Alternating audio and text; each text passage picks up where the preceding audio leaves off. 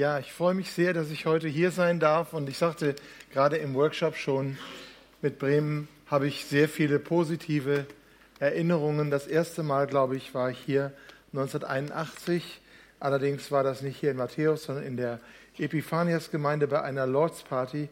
Und vorhin waren doch wirklich welche da, die sagten, daran erinnern wir uns.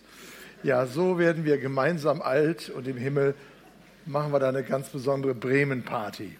Und äh, viele, viele persönliche Beziehungen gibt es hier auch zu Einzelnen und auch viele Bremer sind dann irgendwann mal nach Marburg gekommen zu uns zum Studium. Und so fühle ich mich in Bremen immer äh, ganz, ganz wohl. Andreas sagte das gerade. Hoffentlich fühlst du dich hier wohl und so nach Hause. Und auch äh, meine Frau, die ja mit dir zusammen mal ein Buch herausgegeben hat, mit Klaus Dieter, die lässt auch ganz herzlich grüßen. Also es gibt viele Beziehungen. Ich war gestern bei äh, einer großartigen Veranstaltung und äh, war, wir waren ja alle schon bei vielen großartigen Veranstaltungen. Manchmal geht es einem ja so, da war ich in Holzgerling, dass der Redner sehr gut redet, aber man weiß hinterher nicht mehr, was er gesagt hat. Ja, habt ihr das schon mal, gibt es das? Ja, dass man sagt, das war so schön, aber was hat er denn jetzt eigentlich gesagt? In dem Augenblick habe ich immer gesagt, ja, ja, ja, ja. Und hinterher fasst das mal kurz zusammen. Ich hoffe, dass das heute nicht so ist, sondern dass das, was ich jetzt sage, dass ihr da auch noch heute Abend drüber nachdenken könnt und morgen noch wisst, was die Punkte waren. Normalerweise mache ich das mit drei oder so Punkten, möglicherweise auch mit äh, so Alliterationen, also äh, keine Ahnung, Authentizität, Autorität, Aufmerksamkeit, irgendwie sowas. Aber ich habe heute euch ein bisschen Alphabet äh, mitgebracht, aber durcheinander. Ja, ich bin ja auch nicht mehr so systematisch. Je älter man wird, umso mehr weiß man, dass man die Systematik äh, auch in ihren Rahmen äh, sozusagen verweisen darf, in ihre Schranken verweisen darf. Und insofern fange ich jetzt einfach mal an und ich möchte euch was mit über H und K und J erzählen. Das sind meine drei Punkte. Ich fange mal mit H an, mit Horizonten. Das ist ja so mein Thema. Was können wir aus der weltweiten äh, kirchlichen Entwicklung und gesellschaftlichen Entwicklung äh, entnehmen? Was ist das, was uns vielleicht helfen kann, an, an Horizonten äh, zu verstehen, jetzt auch für unser eigenes Leben, für unser Miteinander, für unser Anliegen der Evangelisation und des Gemeindeaufbaus? Johannes, der war so kurz in seiner Ansage, dass ich es immer noch nicht geschafft habe, mein Manuskript hier aufzurufen. Das tue ich jetzt hier. Du hast mich aber überrascht. Ich wollte das nicht während des Gebets machen, das hatte ich als unhöflich empfunden. Und jetzt, ähm, aber jetzt haben wir es. So. Also im Alten Testament, da steht es, Wächter, was siehst du am Horizont? Und äh, das ist ja die Frage, wenn wir auf unsere Weltlage schauen, was sehen wir eigentlich? Was sind die Horizonte, ähm, auf die wir uns einstellen können? Was ist das und einstellen müssen? Was sind, da, was sind die Dinge, die unsere Welt bewegen? Und ich habe bei diesen Horizonten euch äh, einen Blick sozusagen aus einer Warte jetzt mitgebracht, die so etwas Ähnliches ist wie eine Wettervorhersage.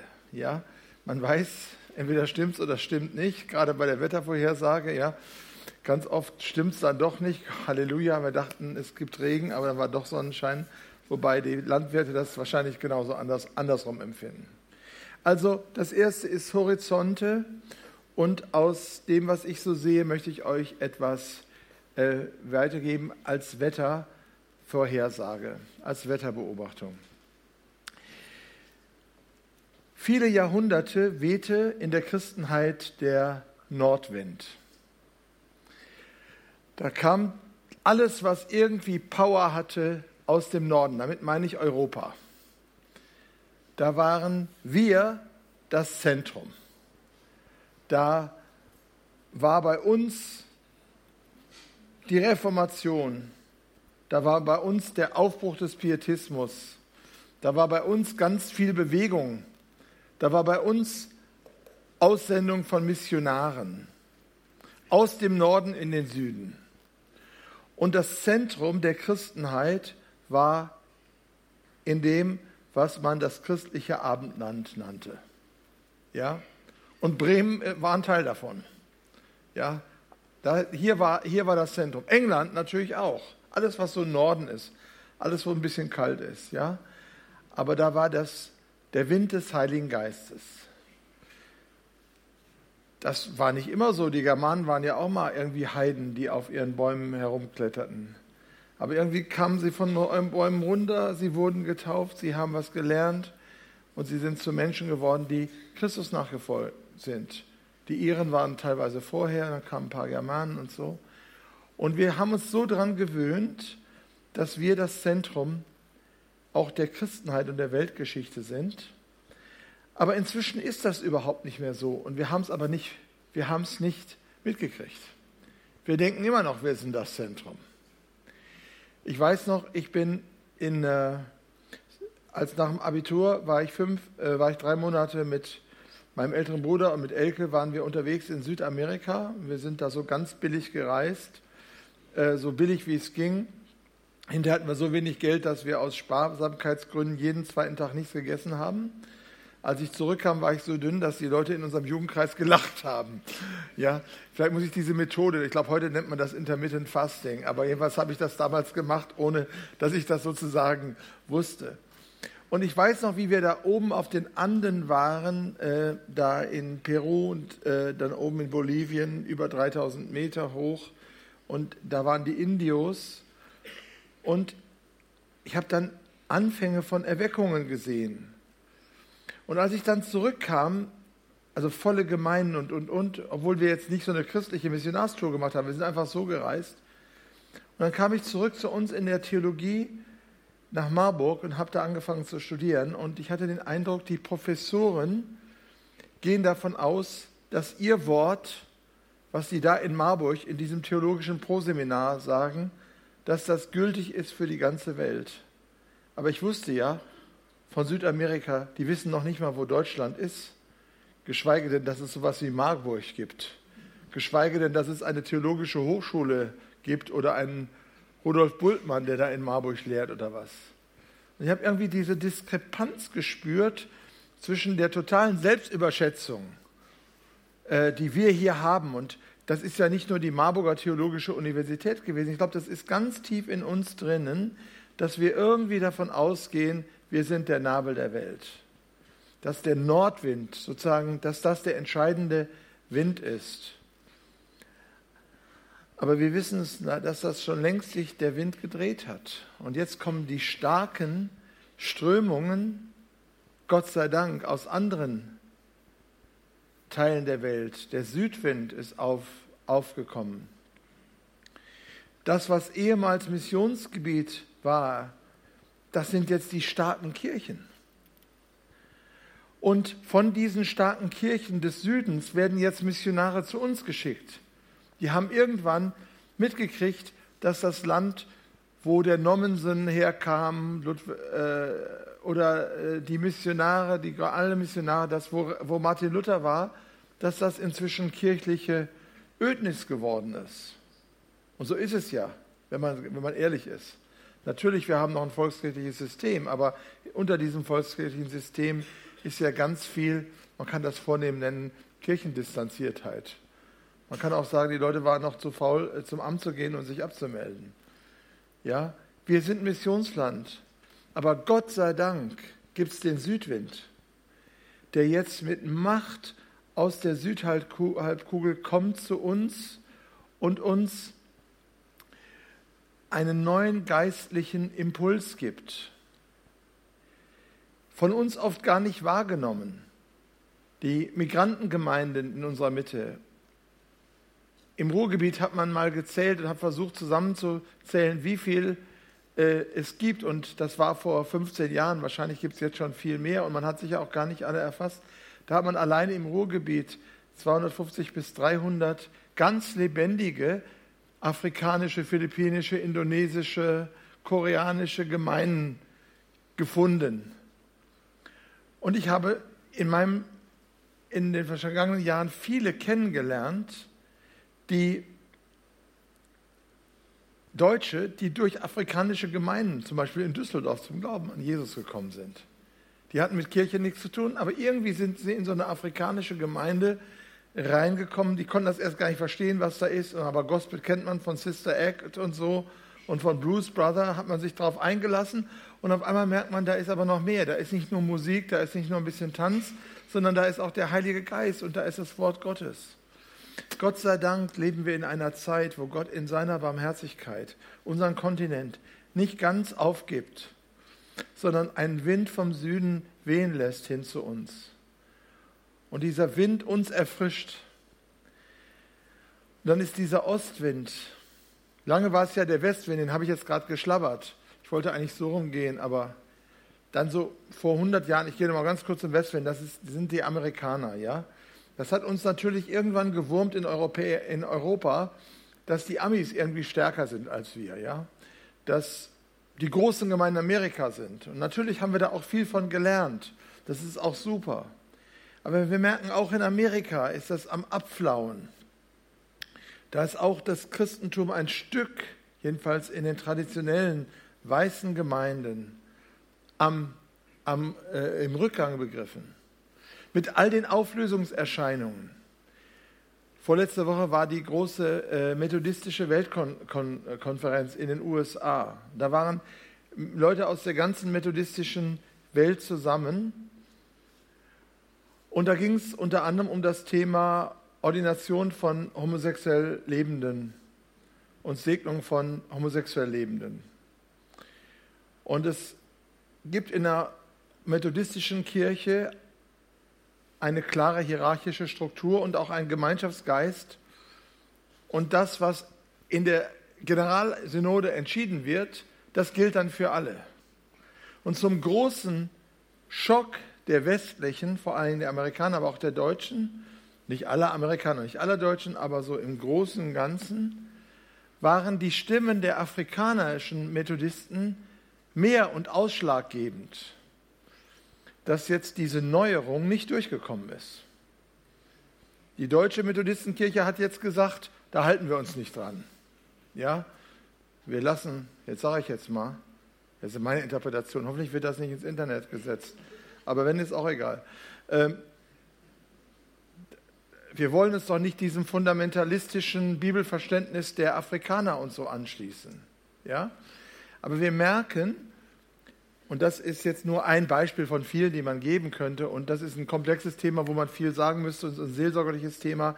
Und bitte da soll jetzt keiner sich äh, von mir ähm, irgendwie verletzt fühlen, weil das sind immer Lebensschicksale und einzelne Menschen, auf die man ganz persönlich und so eingehen muss. Ich wollte eingehen muss und wollen, das wollen wir auch. Und äh, da ist viel Gnade und Barmherzigkeit und das ist alles klar. Aber was ich sagen will, ist, wir merken, der Fokus des Christentums, der Wind, der starke Wind, der ist nicht mehr im Norden und der ist auch nicht mehr im Westen. Da kommen mit Macht jetzt, kommt der, der Wind des Geistes, kommt aus dem Süden.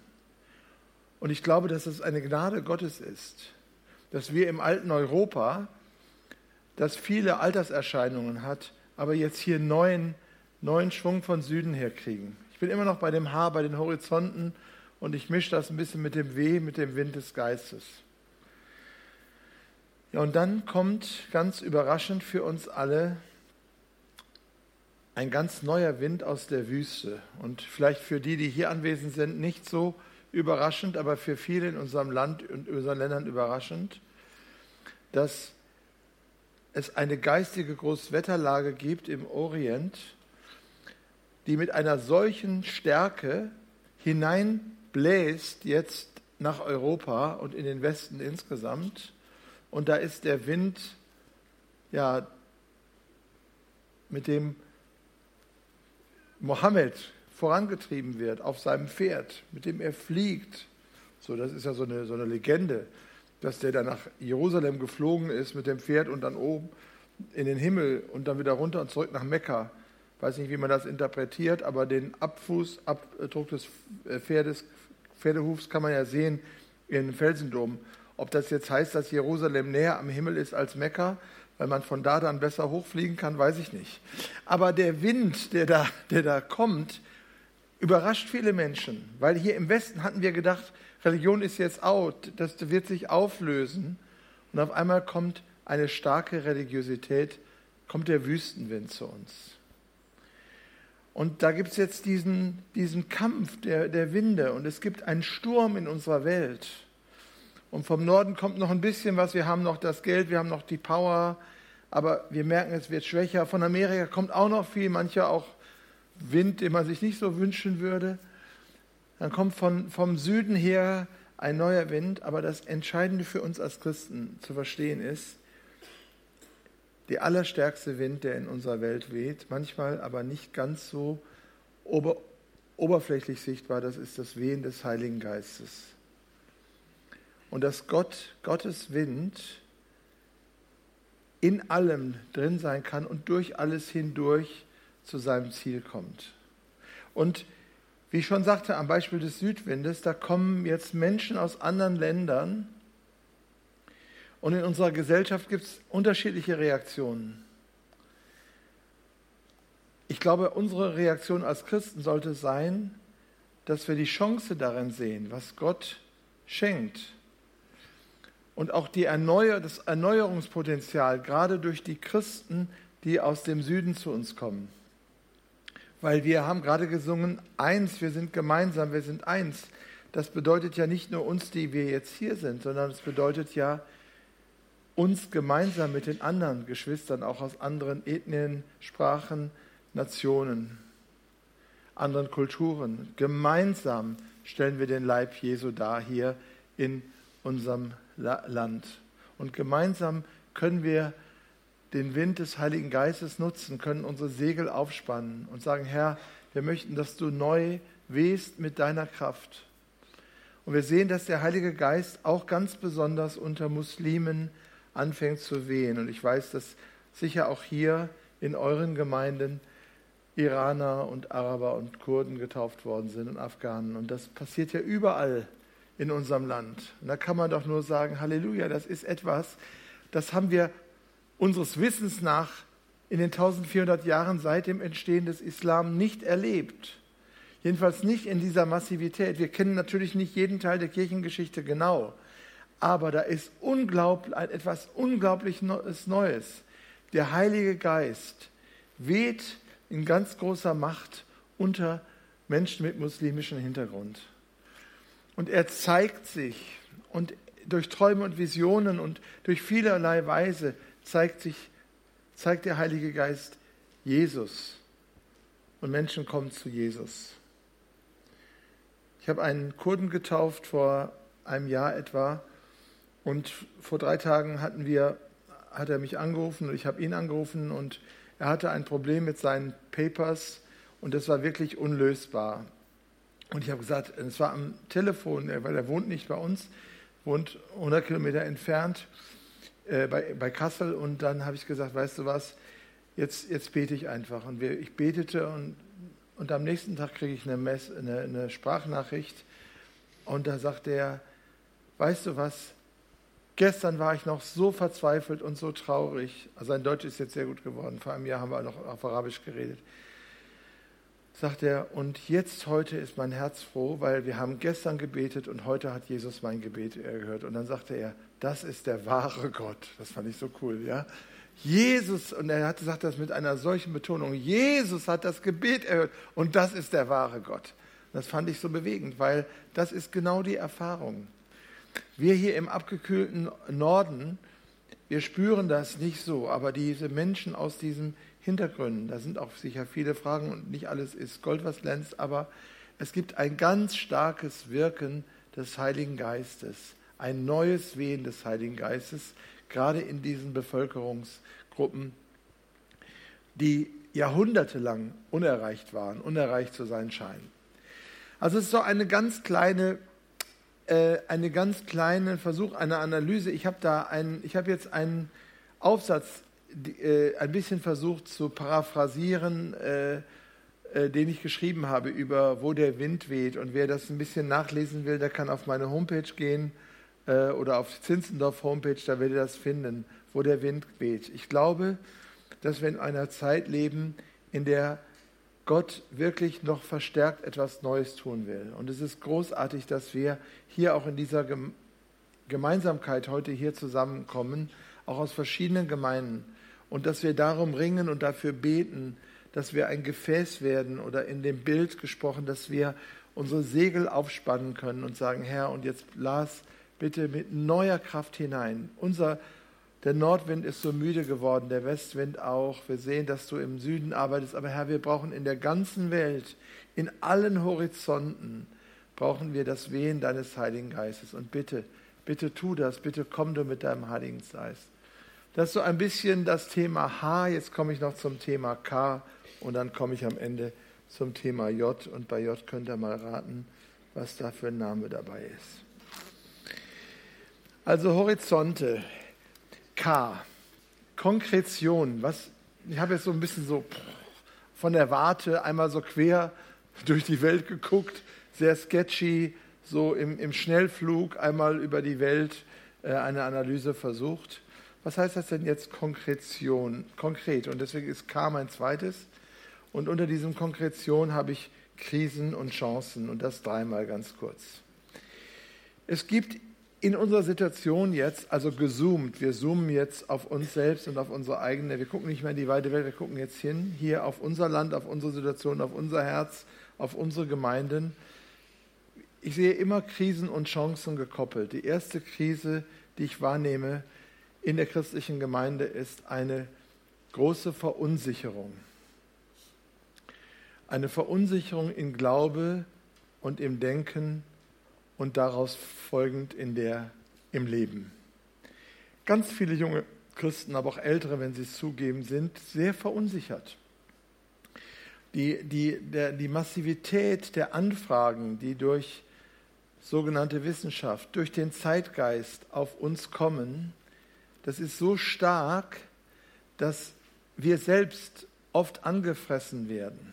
Wenn dann noch Lebenskrisen dazukommen, dann sind, ist die Verunsicherung stark. Und diese Verunsicherung fängt an, das ist eine Frage der, der Bibel. Kann ich die Bibel als das von Gott uns so gegebene Dokument nehmen, in dem wir sein lebendiges Wort hören? Ist das für uns verbindlich? Bleibt das der Wegweiser, der Maßstab, die Autorität, das Gültige? Oder haben wir hermeneutische Wege, um uns das so zu öffnen oder so zu sezieren, dass wir dann an bestimmten Sachen, die uns nicht in unserer Zeit so ganz eingängig sind oder die uns stören, an denen vorbeikommen? Oder, oder bekennen wir uns vielleicht noch zur Bibel, aber de facto spielt sie keine Rolle mehr. Oder werfen wir sie gleich ganz weg. Und ich würde sagen, bis in die Kerngemeinde hinein, bis in die missionarisch bewegte, gläubige Gemeinde hinein, um mal solche äh, Schlagworte zu nehmen, gibt es eine Verunsicherung. Was Glauben und Denken betrifft, und daraus folgend, was Ethik betrifft. Manchmal fängt es auch bei der Ethik an, dass die Verunsicherung in der Ethik ist, also in der Lebensführung, weil es Krisen gibt, man kann sie nicht mehr in Übereinstimmung bringen, man traut sich vielleicht auch nicht, das so zuzugeben oder hat Angst und wie auch immer. Und auf einmal merkt man, das Leben greift den Glauben an. Es ist eine Krise. Gemeindeethik, persönliche Ethik, Glaube, Denken. Und wie kommen wir da raus? Was ist die Chance da drin? Was ist die Lösung? Die Lösung ist nicht wegzugucken. Die Lösung ist auch nicht so zu tun, als gäbe es diese Probleme nicht. Oder hätte, als hätten wir diese Verunsicherung nicht. Äh, sozusagen eine Fassade aufrechtzuerhalten, weil man merkt, er denkt, ich kann ja nicht der Einzige sein, der hier Zweifel hat oder so. Sondern der Weg ist, dass man das wirklich anschaut und mit einer neuen Ernsthaftigkeit Glaube und Denken und Leben neu anpackt. Manchmal sind unsere Predigten so oberflächlich oder unser, unser, unser Reden miteinander so oberflächlich, dass wir Wahrheiten wiederholen, aber wir haben ganz tief ist da so eine Verunsicherung. Wir kommen dann nur weiter, wenn wir das anschauen und wenn wir nochmal neu ringen und wenn wir uns wirklich die Zeit nehmen und auch die geistige und auch intellektuelle und theologische und biblisch-theologische Energie aufwenden, die wir brauchen, um damit uns auseinanderzusetzen. Das heißt, wir brauchen eine neue Bereitschaft zu lernen. Eine neue Bereitschaft zu lernen. und ernsthaft zu reden, ernsthaft zu suchen, ernsthaft zu forschen, ernsthaft die Bibel zu lesen, ernsthaft das zu diskutieren. Das ist ja die Chance von Gemeinde, von Hauskreisen, von äh, äh, auch solchen Treffen wie heute, dass wir eine Lebens- und Lerngemeinschaft sein können und dann auch eine Leidensgemeinschaft vielleicht. Dass wir merken, es gibt Situationen, es sagte mir jetzt gerade vor wenigen Tagen ein christlicher Leiter, in dessen Leben es Krisen gibt, äh, sagte, mir ist alles, mir ist gerade der ganze Boden äh, unter den Füßen weggezogen. Jetzt habe ich, kann ich jetzt ihm, ich kann seine Probleme nicht lösen. Ich will die, will jetzt auch nicht mit wenigen Worten da sagen, ach, mach sie da so, mach das so und dann ist das fertig. Aber ich kann in eine Gemeinschaft des Leidens mit ihm eintreten. Ich kann sagen, weißt du was, du und ich, wir, wir stehen zusammen. Ich stehe bei dir. Ich, ich, soweit ich kann, stehe ich das mit dir durch. Ich bin immer für dich da. Ich bin immer für dich anrufbar. Und gib nicht auf. Lass uns das, lass uns das wirklich anschauen. Lass uns versuchen, aus dieser Krise eine Chance zu machen. Und die Chance ist eben nicht wegzulaufen, nicht es zu verschweigen, sondern die Chance ist, hineinzugehen und mit der Unterstützung von Schwestern und Brüdern in einer neuen Ernsthaftigkeit sich unseren Verunsicherungen in Glauben und Denken und Leben zu stellen und da etwas gemeinsam einen neuen Weg zu suchen. Eine zweite Krise, allein das, was ich jetzt gesagt habe, ist ja ein Riesenthema und ich spüre, dass, dass ihr das aufnehmt, äh, was ich damit eigentlich sagen will. Die zweite Krise, in der ich äh, uns stehen sehe in der Gemeinde in unserem Land, ist, dass es eine Verdrängung des Glaubens aus dem öffentlichen Raum gibt. Und diese Verdrängung des Glaubens äh, ist teilweise von geschichtlich erklärbar. Äh, man hat irgendwann in Deutschland gesagt, nach dem Dreißigjährigen Krieg, wenn man zu stark auf seinen dogmatischen Punkten besteht, dann gibt es nur Krieg, das wollen wir nicht. Dann kam der Friedrich der Große, sagte jeder nach seiner Fasson, lass uns tolerant sein. Äh, und so weiter. Man kann da jetzt eine lange geistesgeschichtliche Herleitung machen. Und bei irgendwann wurde der Glaube Privatsache. Und jetzt sind wir in einer Situation, wo es fast schon anstößig zu sein scheint, wenn man Glauben öffentlich äh, thematisiert. Aber andere Religionen haben eine andere geistesgeschichtliche äh, äh, Herleitung und für sie ist es ganz normal. Ich war neulich beim Friseur, kann man zwar nicht glauben, aber ich war beim Friseur und äh, ich war bislang immer so bei so einem türkischen Friseur, die haben so ein äh, Harem, heißt das mit zwei A, genau in Marburg. Aber ähm, die sind auch gut, aber die sind ein bisschen weiter. Jetzt hat so ein Araber bei uns aufgemacht um die Ecke. Und dann bin ich dann dahin und äh, habe mit ihnen nett geredet. Ein bisschen Arabisch kann ich ja nicht so viel. Und, und dann sagte ich, du, ich fahre jetzt nach Ägypten und der ist, der ist arabischer Christ, hatte ich inzwischen rausgefunden. Und sagte, was machst du denn da? Wirst du da schnorcheln oder so? Ne, der ist schon ein paar Jahre in Deutschland. Sag ich, nein, nein, wir werden Klöster und Kirchen besuchen. Und dann sagt er, was? Sag ich, ja, wir wollen Klöster und Kirchen besuchen und so Pastoren und Missionare und sowas. Da sagt er, du bist der erste Deutsche, der sich für Religion interessiert, den ich kenne. Also vier Jahre lebt er schon in Deutschland, sagt er, du bist der erste Deutsche, der sich für sowas interessiert. Da sage ich, nee, das kann nicht sein. Also ich habe dich schon empfohlen und vor ein paar Tagen war ein Freund von mir hier, hat der sich auch die Haare schneiden lassen. Ja? Aber der lebt in unserem Land und ist noch nie einem Christen begegnet, stimmt nicht. Der ist schon vielen Christen begegnet.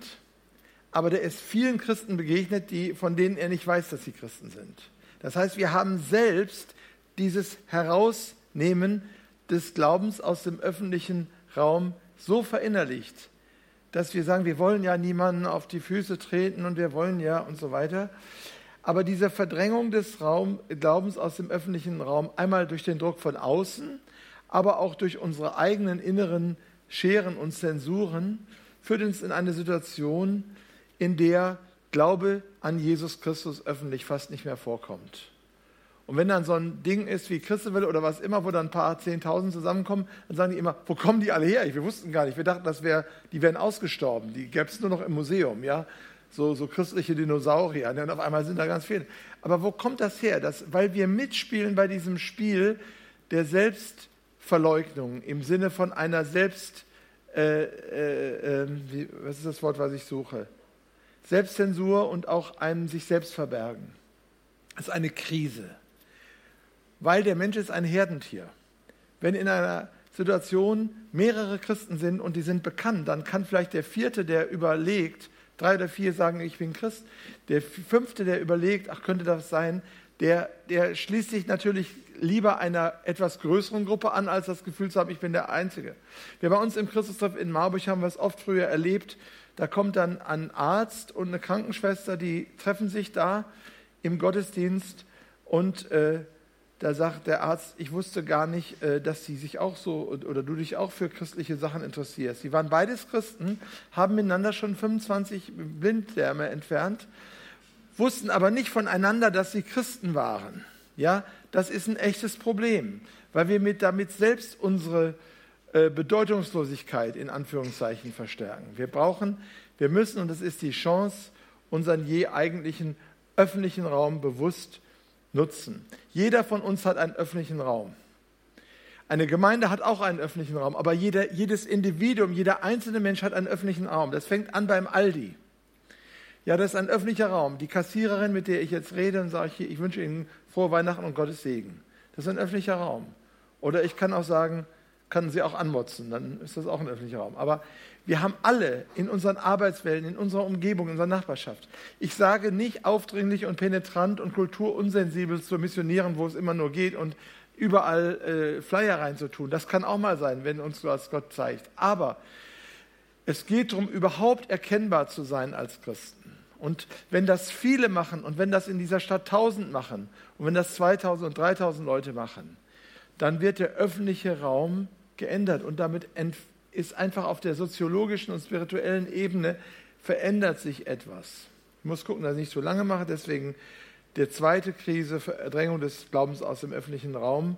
Und dann zwei, und als Antwort, als Chance daraus unseren eigenen öffentlichen Raum bewusst geistlich gestalten, so wie gestern jemand sagte in einem Vortrag, den ich gehört habe, äh, ein katholischer äh, äh, Professor aus Indien, der sagte, wir müssen durch, die, durch, den, das, äh, durch unsere Städte geben, gehen mit dem Bewusstsein, ich bin die Mission. Nicht, ich habe eine Mission, sondern ich bin die Mission. Ja, da wo ich jetzt bin, weil Jesus bei mir ist, ist, ist Jesus jetzt auch da. Die dritte Krise, kurz, die ich sehe, ist die mangelnde Glaubensweitergabe. Evangelisation ist einfach nicht mehr in. Das ist schade. Und zwar sehe ich Glaubensweitergabe in zwei Richtungen, in einer horizontalen und in einer vertikalen. Die horizontale ist, dass wir anderen, die jetzt zeitgleich mit uns sind, von Jesus sagen. Das ist ganz notwendig. Dass wir neue Menschen gewinnen, also Menschen, die noch nicht erreicht sind, Unerreichte gewinnen. Aber das andere, wo ich noch, vielleicht noch eine größere Krise sehe in unserer äh, gesamtchristlichen Gemeinde in unserem Land ist, dass uns so schlecht die Generationenweitergabe des Glaubens gelingt. In der, in der äh, vertikalen. Das sage ich nicht, um jemanden zu beschämen oder die Herzen, die schwer sind, noch schwerer zu machen, wenn es nicht gelungen ist, den Kindern oder Enkeln es weiterzugeben. Ich weiß, wie schwer das ist. Aber ich glaube, wir müssen da nochmal ganz neu drauf schauen und sagen, nicht nur, wie machen wir Evangelisation in die Breite, sondern wie kann Glaubensweitergabe in den Familien, in die nächste Generation noch besser gelingen. Natürlich können wir niemanden zum Glauben zwingen, das ist klar. Aber vielleicht gibt es Fehler, die wir erkennen können, die wir berichtigen können, um der nächsten Generation den Weg zum Glauben weiter leichter zu machen. Und auch hier ist eine Chance drin, wenn wir das erkennen, dass wir hier ein Problem haben, dass wir dann nochmal neu einen Fokus darauf setzen und dieses Anliegen neu ernst nehmen als zentral, dass wir schon bei uns anfangen, unsere eigene Glaubensgewissheit zu vertiefen, dass wir auch miteinander in, als Christen noch mehr eine Gemeinschaft bilden. Viele verlieren ja ihren Glauben an den Bruchstellen. Und an diesen Bruchstellen müssen wir vielleicht schauen. Also zum Beispiel, wenn jemand, ich sage mal ein Beispiel, immer nur in einer bestimmten Denomination aufgewachsen ist, mit dem Gefühl, wir sind die einzig Wahren, kommt in eine Studentenstadt, wo aber genau diese Denomination nicht vorhanden ist, wo geht er dann hin oder sie? Wie viel wichtiger und besser wäre es, wenn wir es so machen, wie wir es heute hier tun, sagen gemeinsam. Und wenn du dann in der Stadt kommst und da ist eben keine Gemeinde unserer Denomination, dann suchst du dir eine andere, wo auf jeden Fall Jesus und die Bibel ist. Das war mein K und Ch ist ja auch ein K, ja? Krise und Chance. Ich habe angefangen mit Horizonte, habe da so eine Wettervorhersage versucht zu machen. Ich habe jetzt Krisen und Chancen, Verunsicherung des Glaubens, ähm, öffentlicher Raum und mangelnde Glaubensweitergabe als Krisen versucht zu formulieren und aber zu sagen, es gibt aber in dem allen auch eine Chance. Und jetzt zum Abschluss und kurz. In dem allen geht es darum, Jesus im Alltag zu entdecken. Jesus ist ja schon da. Das ist ja das Erstaunliche. Jesus ist schon da. Und Evangelisation und Glaubensweitergabe ist eigentlich nichts anderes, als zu entdecken, wo er schon da ist. Und zu sagen, Herr, öffne mir die Augen. Wo wirkst du schon an einem Menschen in meiner Nachbarschaft? Oder wo bist du schon unterwegs? Ähm, wir machen das manchmal sehr kompliziert und vielleicht nach dem allem, was ich gesagt habe, hat jemand das Gefühl, oh, das ist jetzt dann noch komplizierter. Da hat er noch so viele Fremdwörter benutzt und, und so weiter. Und jetzt muss ich auch noch das alles, ganz, eigentlich ist es, und das ist das J, ja, H, K, J, bisschen durcheinander. Jesus, es geht um Jesus. Jesus ist schon da. Und da habe ich eine ermutigende Geschichte, die ich auch hier und da schon mal erzählt habe, die aber mein Leben sehr, sehr geprägt hat. Wir waren unterwegs im Nordsudan, wir sind ein bisschen gewandert. Da ist alles Sand. Es, es regnet da nie. Das ist gut. Da hat man keine Büsche, die einem irgendwie den Blick versperren.